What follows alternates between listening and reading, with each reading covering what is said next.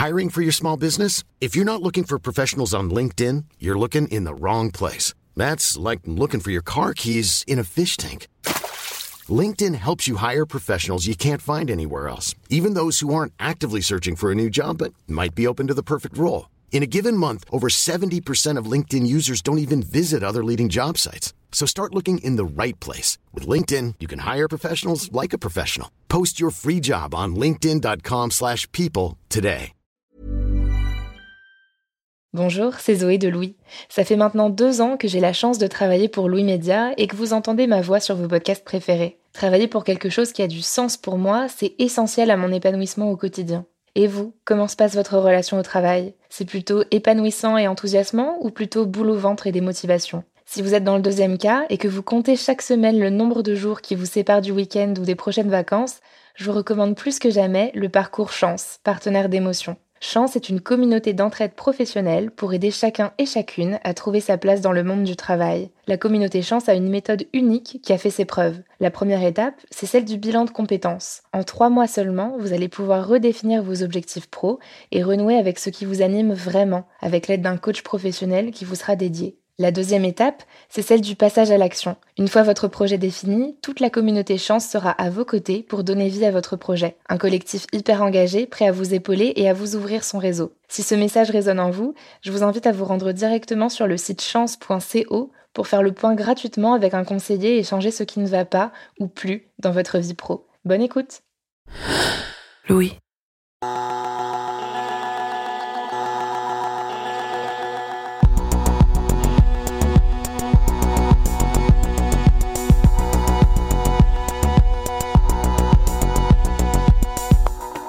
Avant le confinement, en mars dernier, quand on voyait le Covid arriver sur l'Europe, mais qu'on ne savait pas encore trop comment la situation allait évoluer, une de mes amies s'est retrouvée avec un dilemme. Dire ou pas à son employeur qu'elle souffrait d'une déficience du système immunitaire. En fait, 80% des handicaps sont invisibles. C'est ce que j'ai appris dans cet épisode. Alors elle, au tout début, avant que le confinement soit déclaré, avant qu'on s'enferme tous chez nous, elle, elle était assise à son bureau en se demandant si elle devait dire ou pas à son chef qu'elle avait super peur d'attraper ce nouveau virus dont on ne savait rien, parce que si c'était le cas, son corps serait probablement incapable de se défendre. Elle a choisi de ne pas le faire, quitte à se mettre en danger, parce qu'elle a eu peur des potentielles répercussions sur sa carrière. Par exemple, le jour où elle viserait un poste avec plus de responsabilités, est-ce qu'il n'allait pas la supposer trop faible dans cet épisode, Hélène Lefrançois s'est demandé comment le validisme, le fait qu'une personne valide soit la norme sociale, peut influencer sur la décision de parler ou non de son handicap au boulot et des conséquences pour ceux qui choisissent de ne rien dire. Elle a échangé avec Églantine, qui elle aussi a fait le choix de se taire, et Marie-Kathleen, une femme qui elle a été plutôt soutenue par son entreprise. Hélène Lefrançois a aussi interviewé la sociologue Anne-Marie Vazer, maître de conférence au Centre national des arts et métiers, et dont les recherches portent sur la relation entre santé et travail. Je m'appelle Marie Semelin, bienvenue dans Travail en cours.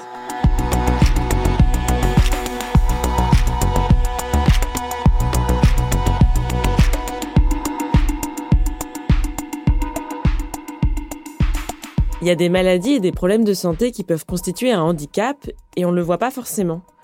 D'après la loi, le handicap, c'est tout ce qui limite l'activité ou restreint la participation à la vie en société. Le handicap peut être moteur, ça en général on le voit. Il peut être sensoriel, par exemple des problèmes d'audition. Il y a aussi le handicap mental, comme la trisomie 21, et le handicap psychique, comme les troubles bipolaires. Puis il y a aussi les maladies invalidantes, le cancer par exemple, ou des maladies chroniques de type sclérose en plaques et diabète.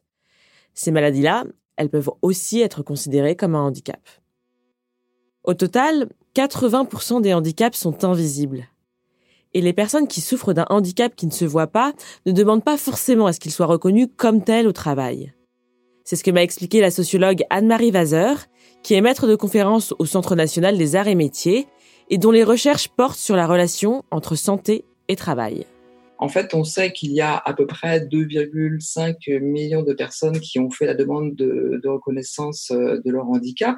Or, on sait par d'autres enquêtes, qui, et puis c'est l'OMS euh, qui le chiffre aussi ainsi, pour faire donner un chiffre rond, on n'est pas loin des 10 millions de personnes qui expriment des vraies difficultés euh, euh, quotidiennes, importantes et récurrentes.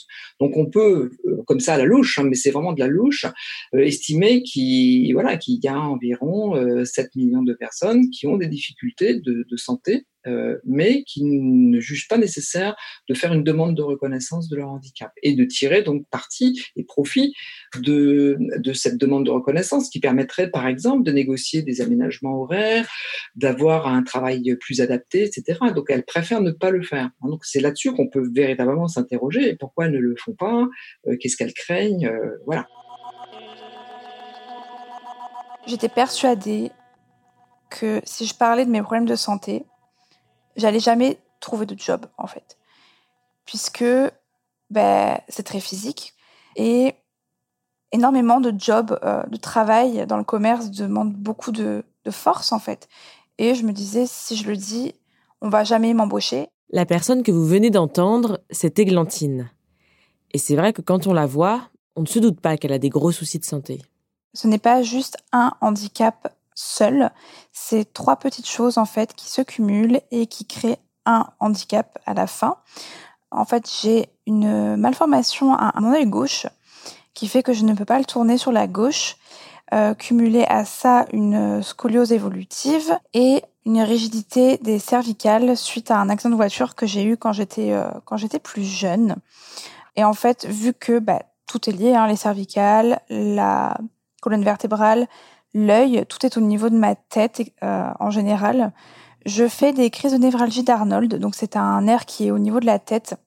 Ces crises, je peux les avoir à n'importe quel moment et elles peuvent se déclencher par n'importe quel mouvement euh, un peu brusque, si je porte quelque chose de lourd, un stress, euh, ça peut être un peu n'importe quoi.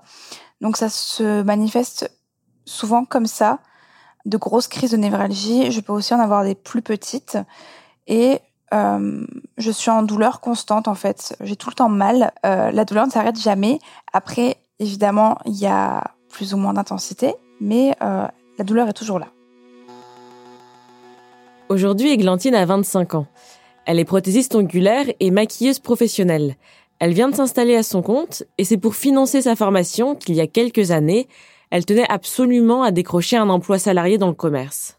Alors, quand j'ai commencé à, rechercher un, emploi, euh, ce n'était pas du tout dans mes intentions euh, de parler de mes problèmes de santé. À ce moment-là, dans ma tête, si je veux trouver du travail, il va falloir que je le garde euh, pour moi. Donc, je n'ai rien dit. Je ne voyais pas l'intérêt de dire quelque chose. Pour moi, ça n'apportait rien, en fait. Pour moi, ça n'apportait rien, à part du désavantage. Ce désavantage dont Églantine parle, ce sont toutes les conséquences de ce qu'on appelle le validisme, un mot construit par rapport au terme valide. Le validisme, c'est le fait de considérer que l'absence de handicap et la bonne santé, c'est la norme sociale. Et donc qu'une personne en situation de handicap ou malade est inférieure et que sa vie est moins enviable.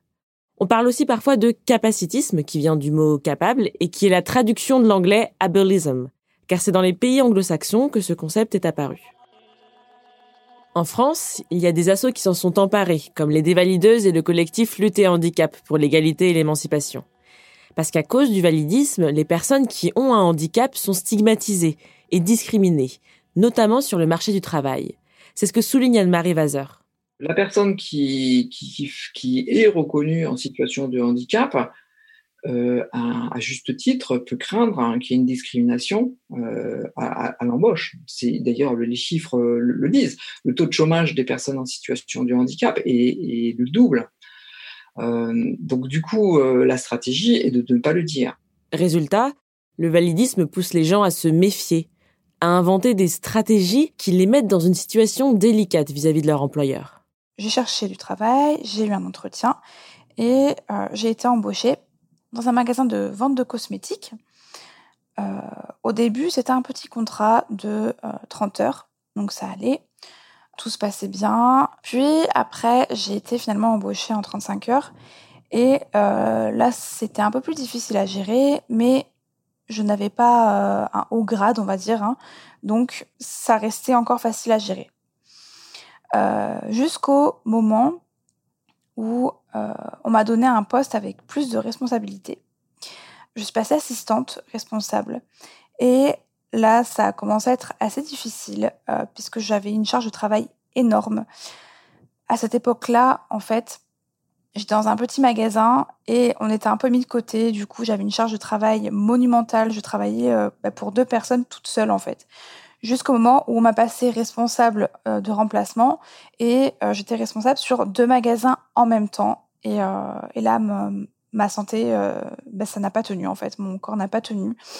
Du coup, dans la période où ça a commencé un peu à aller mal, j'en avais parlé à une de mes responsables régionales je lui avais expliqué ce que j'avais. Elle était au courant.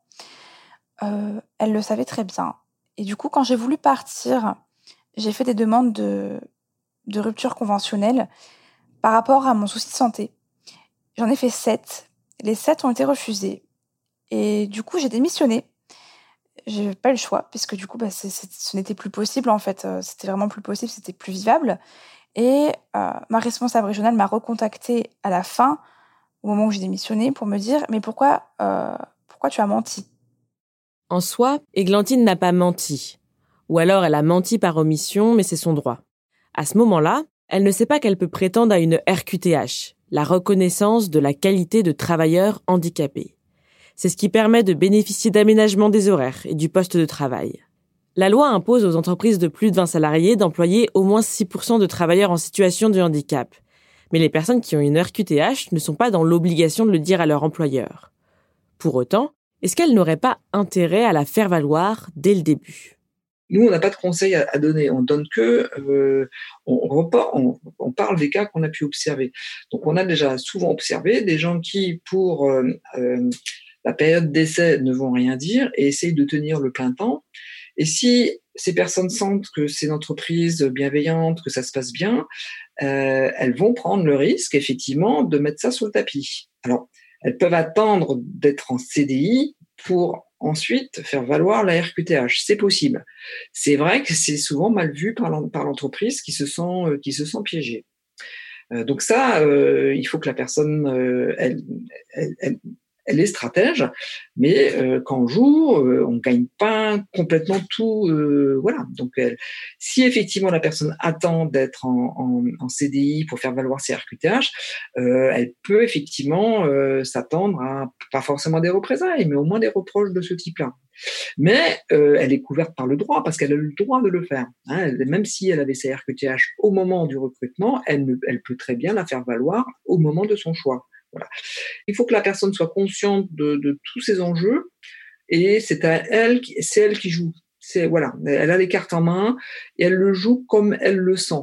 C'est pour ça qu'il est important qu'il y ait des groupes euh, de parole euh, entre personnes euh, qui partagent une commune expérience autour du handicap, pour qu'elles puissent effectivement avoir pas mal de retours d'expérience analysés par les autres. Et donc du coup, euh, c'est en pleine conscience qu'elles vont pouvoir faire euh, eh ben, peut-être les meilleurs choix, mais ça la personne ne saura qu'après si c'était un bon choix de l'avoir dit. Elle, on n'en sait rien au début. Ce dilemme, il ne se pose pas seulement au moment de la recherche d'emploi ou de l'arrivée dans une nouvelle boîte. Le handicap peut survenir en cours de carrière au sein d'une entreprise. Je m'appelle Marie-Catherine, j'ai 45 ans, je suis mariée, j'ai un enfant. J'ai démarré ma carrière chez, chez Bouygues, euh, j'avais 25 euh, ans, d'abord en intérim. Euh, au bout de huit mois d'intérim, ils m'ont embauché en CDI. je suis restée dans cette filiale pendant 12 ans. Au bout de 12 ans, en fait, j'ai commencé à m'ennuyer et j'ai souhaité reprendre des études. Donc, j'ai été faire un master 2 à l'IAE à Metz en administration des entreprises. Et en fait, mes douleurs ont commencé à ce moment-là. Euh, D'abord des douleurs dans le bas du dos, des douleurs dans les jambes, euh, une fatigue chronique qui commençait à s'installer doucement. Donc euh, je venais, euh, mon fils devait avoir à peu près 5 ans, oui c'est ça. Euh, et je, ça a duré pendant un moment. Toutes les spécialités médicales euh, ont étudié mon cas. Et au final, au bout de huit ans, c'est un professeur euh, au CHRU de Nancy-Brabois en médecine interne qui a posé le diagnostic de fibromyalgie et de polyarthrose euh, précoce. Donc, à savoir que j'ai euh, bah, les trois quarts de mes articulations qui sont touchées par de l'arthrose. À 45 ans, comme il m'a dit, vous avez le corps d'une personne de 65-70 ans. En juin dernier, Marie-Catherine a été licenciée pour inaptitude après un arrêt maladie. C'est une décision prise en accord avec sa direction et les RH qui l'ont toujours soutenue. En fait, comme dans beaucoup d'entreprises, il y a une mission handicap. C'est un département spécifique au sein des RH qui est chargé d'accompagner les travailleurs en situation de handicap. Et c'est cette mission qui a aidé Marie-Catherine à faire sa demande de reconnaissance de travailleurs handicapés quand elle est arrivée chez Bouygues Immobilier et qui l'a orientée dans sa reconversion professionnelle après son licenciement. Mais malgré ça, Marie-Catherine a eu des problèmes avec sa hiérarchie directe. Je me suis confrontée à une incompréhension totale et à un manque d'humanité, je peux le dire. Ouais, un manque d'humanité, clairement. C'est-à-dire que l'humain était de mi-côté et, et euh, la pression était mise sur la qualité du travail rendu et, euh, et toujours à me dire euh, ben si tu te mets en arrêt tu désorganises le, le service si je te donne une demi-journée de congé pour aller faire un, un rendez-vous médical ben comment ça se passe pour que tu rattrapes euh, qu'est-ce qui m'assure que lorsque tu es en télétravail, tu es bien en train de travailler? Ça aussi, j'ai eu droit. Ce problème culturel de dire on n'est pas au bureau, donc on ne travaille pas. Bon, ça a évolué, hein, je pense, avec la Covid, mais euh, voilà, toutes ces problématiques-là, je les ai rencontrées et en fait, euh, c'est ça qui a été dur pour moi, c'était toujours d'être obligé de me justifier sur le fait de, pour pouvoir travailler sereinement, j'aurais besoin de est-ce que euh, vous pourriez euh, voilà, ce n'est pas une faveur par rapport aux autres euh, collaborateurs, c'est juste un aménagement. C'est ça en fait que j'avais du mal à faire comprendre parce que le, la chose c'était oui, mais si je t'autorise à faire ça, les autres collaborateurs vont me le demander. Oui, mais j'ai la reconnaissance travailleur handicapé, j'ai un handicap invisible. C'est pas une faveur, c'est juste me permettre de travailler dans des conditions qui sont cohérente et adaptée avec ma, ma situation de handicap. En fait, voilà, c'était ça qui était compliqué. De dire euh, non, je suis pas favorisée par rapport aux autres, vous me permettez juste de faire mon travail correctement en dépit de, de mes problématiques de santé. À ce moment-là, la RH intervient pour rappeler à l'ordre la hiérarchie. Là encore, Marie-Catherine est soutenue par la direction. Mais cette situation conflictuelle, cette attitude validiste de son manager, ne l'aide pas à composer avec son handicap, à accepter ses limites. Étant donné que je faisais du télétravail, je rattrapais toujours mon travail. J'avais toujours cette volonté aussi de dire euh, je suis absente, mais je récupère parce que de toute façon, je veux prouver que je suis capable de. Euh, je veux prouver que c'est pas parce que euh, effectivement je suis malade et que ça ne se voit pas que je n'arrive pas à faire mon métier correctement. Et au quotidien, elle garde ses douleurs pour elle. Ce qui était compliqué aussi, c'était lors de mes déplacements. Euh, dans des agences euh, autres que celles où je travaille habituellement. Et on me disait, euh, dis donc, t'as une sale tête aujourd'hui. Oui, je suis un peu fatiguée. voilà, c'était oui, je suis un peu fatiguée, mais ça va aller mieux. Et alors que dans ma tête, j'avais envie de dire, bah c'est ma tête, va falloir que tu t'y fasses, quoi. C'est ou alors envie de crier la chose, de dire oui, non, mais je suis vraiment pas bien. Essayer de le comprendre, je suis pas bien. Mais on toujours ce, cette peur du regard de l'autre et surtout le fait de ne pas avoir envie de déclencher de la pitié. C'est voilà, je voulais pas que mes collègues aient pitié de moi. En fait, c'est l'appréhension de la réaction des autres, de l'employeur ou des collègues, qui pousse à ne pas parler de ces difficultés. Mais la contrepartie, c'est que ce choix du silence peut avoir des répercussions sur la santé, comme sur celle d'Églantine. C'était très très très très très difficile car euh, je devais gérer et manager deux équipes sur deux magasins différents qui n'étaient pas du tout l'un à côté de l'autre. Hein. Et à côté de ça, euh, tout l'administratif, toute la logistique, etc. Donc c'était très difficile. Et à savoir que dans ces magasins-là, euh, c'est très physique quand même le commerce. Et même si on peut se dire que le commerce de cosmétiques, euh, ce n'est pas physique, mais en fait, c'est extrêmement physique parce que les cartons sont très très lourds.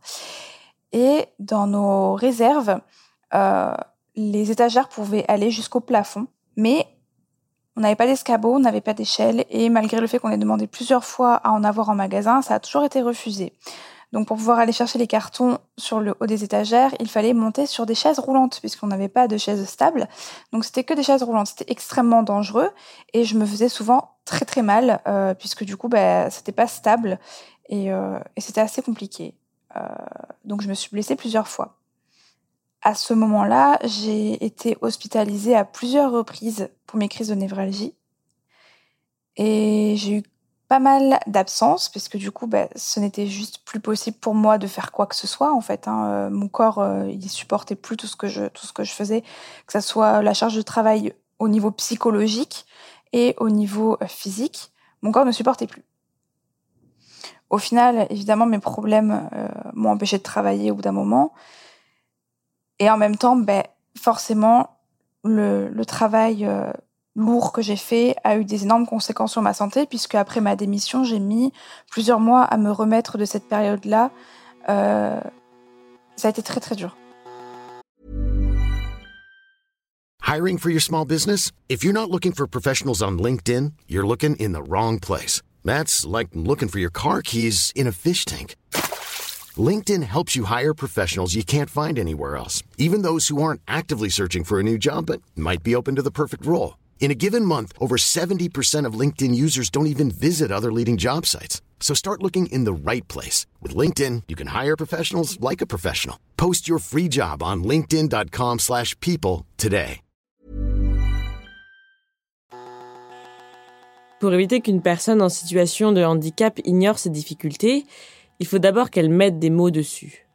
Églantine, par exemple, ne se voyait pas du tout comme handicapée, malgré ses lourds problèmes de santé dans ma tête, euh, je réalisais pas que j'étais handicapée, que j'avais un handicap invisible, euh, puisque depuis toutes, ces années, en fait, ça fait euh, presque 13 ans que, j'ai ça, on m'en avait jamais parlé. Euh, et de moi-même, je me disais pas, je suis handicapée. D'ailleurs, lors de ces enquêtes, Anne-Marie Vazer ne va pas imposer le terme handicap aux personnes qu'elle interroge nous, on va euh, avancer avec euh, la perception qu'ont les personnes de leurs propres difficultés. Alors, euh, nous, on met pas forcément le terme de, handicap, on va être plus proche de certaines enquêtes européennes qui vont considérer, qui vont approcher cette notion de, handicap par des difficultés qui sont récurrentes et, importantes. Nous, ce qu'on note depuis une dizaine, quinzaine d'années avec Dominique Lhuillet dans, nos enquêtes, c'est que euh, les personnes euh, ont du mal à accepter cette vulnérabilité ontologique, euh, d'abord pour soi et surtout pour les autres. Dominique Lhuillier, c'est sa collègue, une professeure en psychologie du travail avec qui elle fait pas mal d'enquêtes sur la maladie et le handicap en milieu professionnel. Ensemble, elles ont écrit Que font les 10 millions de malades? Vivre et travailler avec une maladie chronique. Et dans ce livre, elles évoquent justement ce dilemme entre secret et dévoilement si vous voulez, dans un premier temps, il y a une prise de conscience qui doit être euh, du point de vue de la personne sur comment elle se situe dans, dans sa vie personnelle. Alors, si elle-même utilise le terme de handicap très bien, c'est assez rare d'ailleurs, hein, parce que c'est un, un, terme négatif, à connotation négative.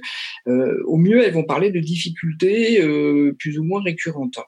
Et à partir de là, euh, notre travail, ça va être de voir avec cette personne euh, si son handicap est véritablement invisible, euh, si elle veut en parler ou pas. Parce qu'en fait, il y a bien sûr des conséquences sociales tout à fait importantes sur le fait de dévoiler une difficulté, notamment à un, employeur. Mais les difficultés, elles finissent par se voir quand la charge de travail n'est plus supportable. Donc, comme m'a dit le médecin de la CPAM, en fait, c'est mon comportement au travail qui a alerté. Et mes collègues m'ont dit maintenant, stop, ça suffit, il faut que tu t'arrêtes. Mais effectivement, euh, je me suis mis moi-même la pression sur mon lieu de travail, à pas vouloir admettre, à vouloir continuer, à, à vouloir persister dans, dans le fait de dire euh, non mais tout va bien alors qu'en fait euh, non tout, tout n'allait pas bien et plus que je me disais tout va bien et pire c'était en fait parce que les premières sonnettes d'alarme c'était les douleurs et après, au bout du compte, euh, bah, les vertiges. Le problème, c'est quand vous avez des vertiges au volant, euh, vous vous rendez compte que vous devenez un danger public. Et pour vous et pour les autres. Euh, et puis bah, les malaises. Voilà. C'est-à-dire que le corps, à un moment donné, ben, il déconnecte de lui-même. Il vous dit non, bah là, moi je vais, si tu veux pas déconnecter, moi je vais te déconnecter et tu vas voir, ça va être vite réglé. Et c'est ce qu'il faisait. C'est une sorte de dialogue de sourds entre ce que veut le cerveau et ce que dit le corps. Et c'est un comportement que Anne-Marie Vazer a beaucoup observé lors de ses travaux.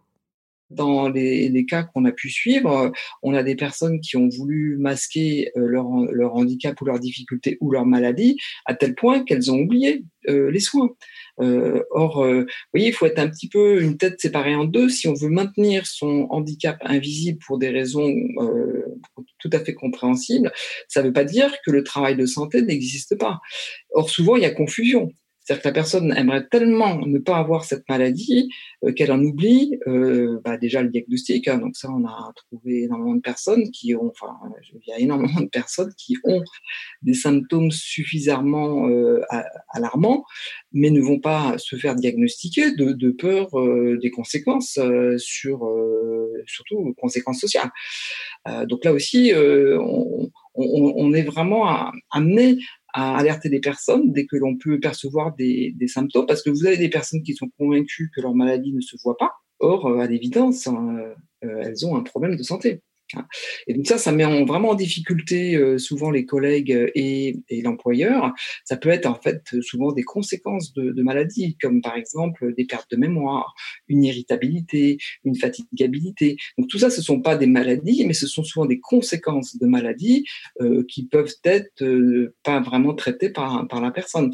Et la personne ne se rend pas compte qu'elle est plus lente, qu'elle fait beaucoup d'erreurs, qu'elle a des sauts d'inattention qui peuvent durer qu'elle est irritable et que dès qu'on lui dit quelque chose, euh, tout de suite, euh, c'est un drame. Euh, donc souvent, ce sont les collègues qui sont finalement alertés par des, des modes de fonctionnement un petit peu inhabituels de cette personne. Et heureusement que certaines personnes sont suffisamment bienveillantes pour essayer de bah, d'avoir les mots justes. C'est jamais facile d'expliquer à, une personne qui croit que sa difficulté ne se voit pas ou qui est totalement dans le déni par rapport à cette difficulté, qu'il y a manifestement un problème de santé. Hein. donc on a rencontré des cas dans les entreprises où c'est vrai que souvent c'est un peu l'assistante sociale qui va amener euh, la personne, euh, le salarié, à consulter euh, le médecin, son médecin traitant ou le médecin du travail ou l'infirmière pour essayer de parler des difficultés parce que on aurait noté dans son comportement des choses plus ou moins inhabituelles. Quand ma collègue m'a dit fais ta reconnaissance travailleur handicapé, moi mon premier, réflexe c'est mais je suis pas handicapé. Ainsi, tu as été opéré du dos, tu as un handicap invisible.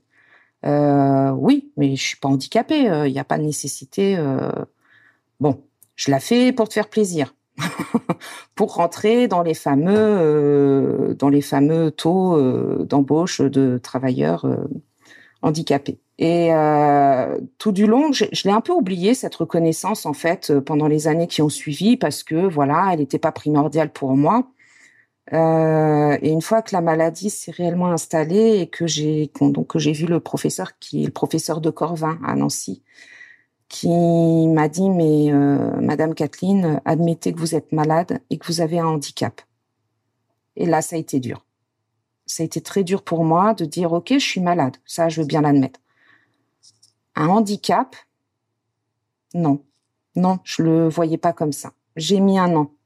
J'ai mis un an à dire et maintenant j'arrive à le dire. Oui, j'ai un handicap.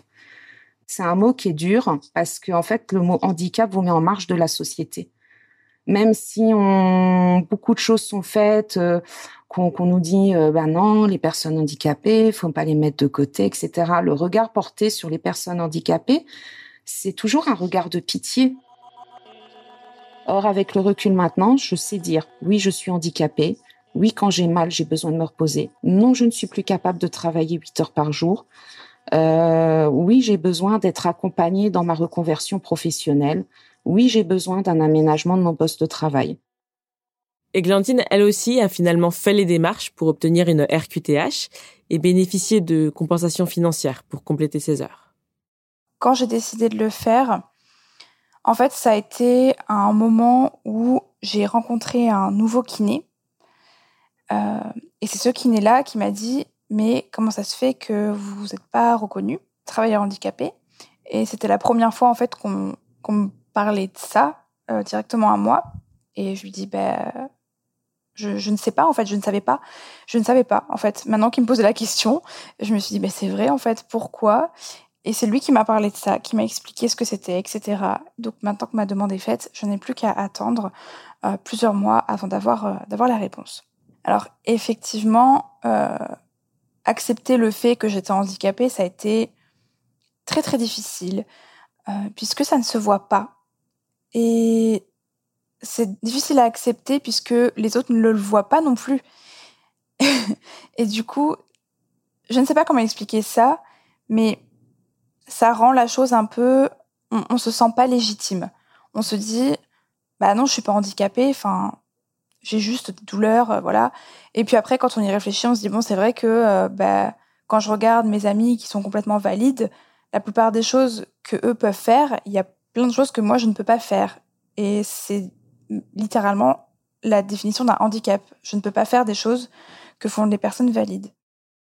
Aujourd'hui, Églantine et Marie-Catherine ont identifié les difficultés et elles ont fait les démarches administratives nécessaires pour bénéficier d'aménagements. Comme Églantine, Marie-Catherine va se mettre à son compte en tant qu'écrivain public. Mais pour elles deux, la question d'en parler ou pas se pose toujours. En fait, c'est vraiment du cas par cas. Par exemple, pour l'onglerie, les clientes ou les clients qui peuvent venir euh, à mon domicile pour les prestations, je ne sais pas si après la première prestation, ils vont revenir. Donc, je n'en parlerai jamais au début, parce que de toute façon, ça, n'apporte rien à la prestation. Ce n'est pas une info euh, qu'ils ont besoin de savoir. Et ça reste quand même assez euh, intime de parler de son handicap à un client, quand même. Donc, c'est vraiment au cas par cas. Si par exemple, j'ai plusieurs rendez-vous dans la journée et que le matin, je me réveille, j'ai une crise, euh, je les préviens que je ne peux pas travailler aujourd'hui. Et suivant la personne que c'est, si c'est une cliente par exemple qui revient euh, régulièrement, je vais lui expliquer, euh, voilà, ou peut-être qu'elle le saura déjà, peut-être que ce sera venu dans la conversation, etc. Voilà, c'est vraiment au cas par cas. En ce qui concerne le maquillage, là c'est un peu la même chose. Si c'est un, un make-up qui dure une heure, non, je ne vais pas prévenir la personne. Si c'est un tournage de deux semaines, là, je pense que je vais prévenir. Voilà, c'est vraiment au cas par cas. Tout dépend en fait. Je pense qu'après, c'est au feeling. Si effectivement on pose la question, je le dirai. Si on me demande pas, je le dirai pas spontanément. Je, c'est pas, c'est pas une fierté non plus. Ce que disent les assos qui luttent contre le validisme, c'est qu'il faut arrêter de donner une connotation négative ou positive au handicap et simplement le considérer comme un fait. Un fait qui est d'ailleurs bien plus répandu qu'on ne le pense, puisque une personne sur deux est confrontée à une situation de handicap au cours de sa vie, que ce soit temporaire ou permanent, visible ou invisible, que la personne en parle ou pas. Vous venez d'écouter Travail en cours. Si vous voulez nous raconter une histoire à propos de votre travail, vous pouvez nous écrire à hello at louismedia.com. Hélène Lefrançois a réalisé cet épisode sur les handicaps invisibles. Louise Emerlet est chargée de production. Cyril Marchand était au montage et à la réalisation. La musique est de Jean Thévenin et le mix a été fait par Olivier Baudin. Marion Gérard est responsable de production et Maureen Wilson responsable éditoriale. Mélissa Bounois est à la direction des productions et Charlotte Pudlowski à la direction éditoriale. Vous pouvez nous retrouver là où vous avez l'habitude d'écouter vos podcasts Deezer, iTunes, Spotify, SoundCloud. Vous pouvez aussi nous laisser des commentaires et des étoiles. Et si l'épisode vous a plu, n'hésitez pas à en parler autour de vous. Si vous aimez ce podcast, découvrez les autres podcasts de Louis. Émotion, Une autre histoire, Le Book Club, Entre, Injustice. À bientôt!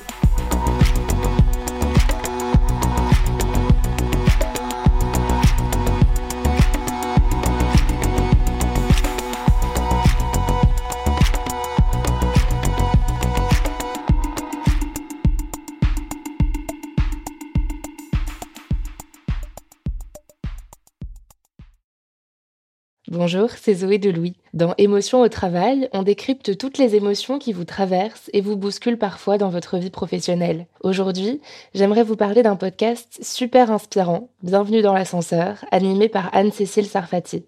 Dans chaque épisode, elle reçoit des personnes au profil varié, médecins, responsables commerciaux, chefs d'entreprise, qui ont su gravir l'ascenseur social. Parti de rien, il et elle partagent leur parcours, leurs rêves, leurs doutes, leurs émotions dans lesquelles vous vous reconnaîtrez sûrement, et donnent des conseils pour oser monter dans l'ascenseur social quand on n'y croit pas pour soi-même. Alors allez découvrir ces belles histoires de réussite en écoutant Bienvenue dans l'ascenseur, disponible sur toutes les plateformes. Merci à Bienvenue dans l'ascenseur pour leur soutien, et bonne écoute. Brought to you by Lexus. Some things do more than their stated functions, because exceptional things inspire you to do exceptional things. To this select list, we add the all new Lexus GX. With its exceptional capability, you'll see possibilities you never knew existed, sending you far outside your comfort zone. But as much as the GX challenges you, it also spoils you. Its intuitive technology and luxurious features mean that wherever you go, you'll never go without. Live up to it. The all new Lexus GX.